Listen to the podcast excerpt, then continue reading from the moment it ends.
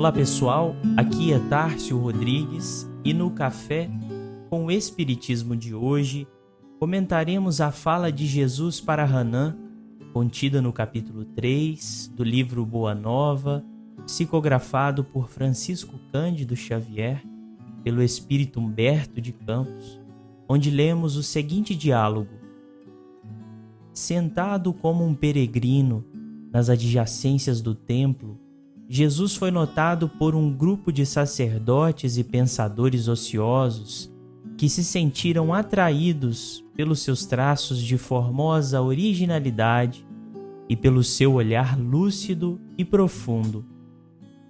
Alguns deles se afastaram sem maior interesse, mas Hanan, que seria mais tarde o juiz inclemente de sua causa, aproximou-se do desconhecido e dirigiu-se-lhe com orgulho Galileu, que fazes na cidade?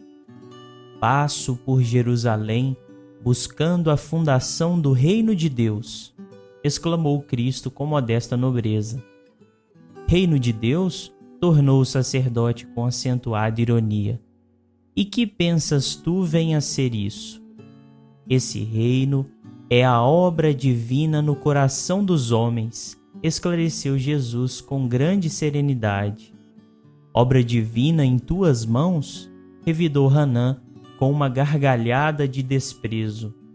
E continuando as suas observações irônicas, perguntou: Com que contas para levar avante essa difícil empresa? Quais são os teus seguidores e companheiros? Acaso terás conquistado o apoio de algum príncipe desconhecido e ilustre para auxiliar-te na execução de teus planos? Meus companheiros hão de chegar de todos os lugares, respondeu o mestre com humildade.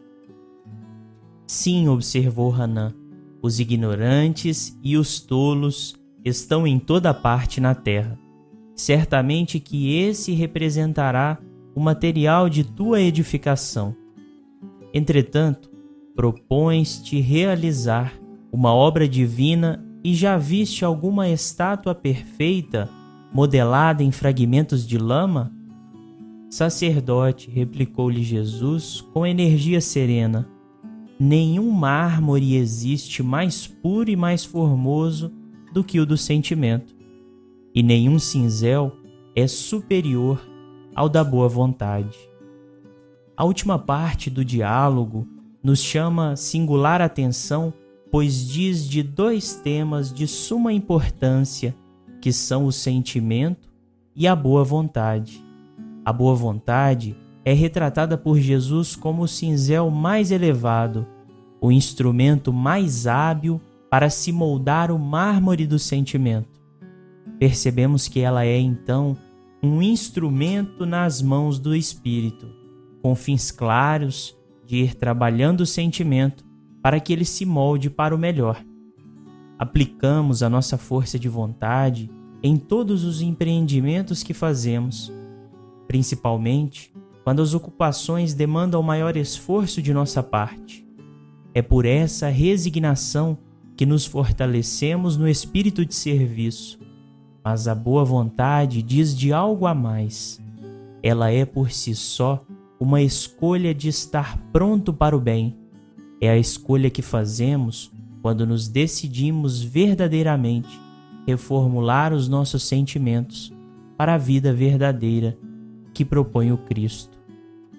Concluímos com Emmanuel no capítulo 134 do livro Caminho, Verdade e Vida, quando ele nos diz: As criaturas vulgares só entendem os que se impõem aos demais, ainda que para isso sejam compelidas a ouvir sentenças tirânicas proferidas em tribunas sanguinolentas.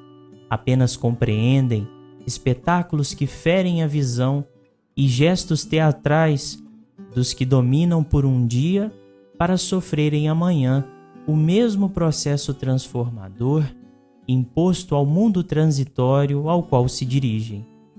Jesus, todavia, falou à alma imortal. Por esse motivo, suas revelações nunca morrem.